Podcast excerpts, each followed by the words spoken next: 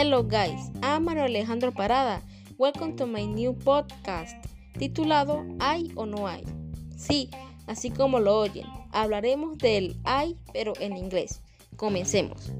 ¿Sabían que la palabra hay en inglés se estructura de dos maneras distintas? Sí, señor, y se dicen there is en there are. Y aunque se escriben de manera diferentes, ambas tienen el mismo significado. Y en que en el español sería hay.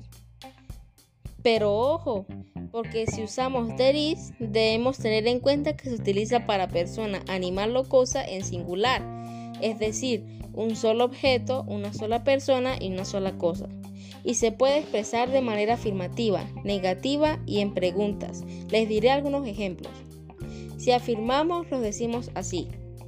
There is a bicycle in front of my house. Hay una bicicleta enfrente de mi casa. There is a cat in the table. Hay un gato en la mesa. There is a watermelon in the fridge.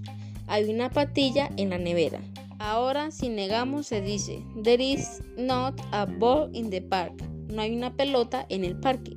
There is not a white cat in the park. No hay un gato blanco en el parque. There is not a boy in the playground. No hay un niño en el patio de recreo. Y si preguntamos, lo hacemos así.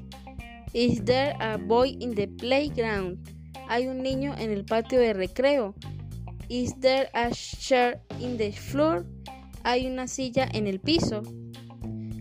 Ahora les explico qué sucede con el there are. There are se usa para indicar hay, pero en plural, o mejor dicho, para expresar que hay no uno, sino varios personas, animales o cosas en una oración.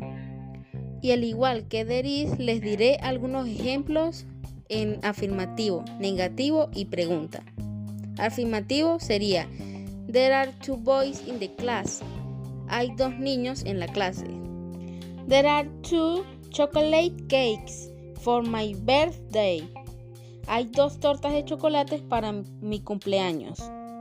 There are many mountains in San Cristóbal. Hay muchas montañas en San Cristóbal. There are five markers in the table. Hay cinco marcadores en la mesa. Si negamos se dice There are no two boys in the class. No hay dos niños en la clase.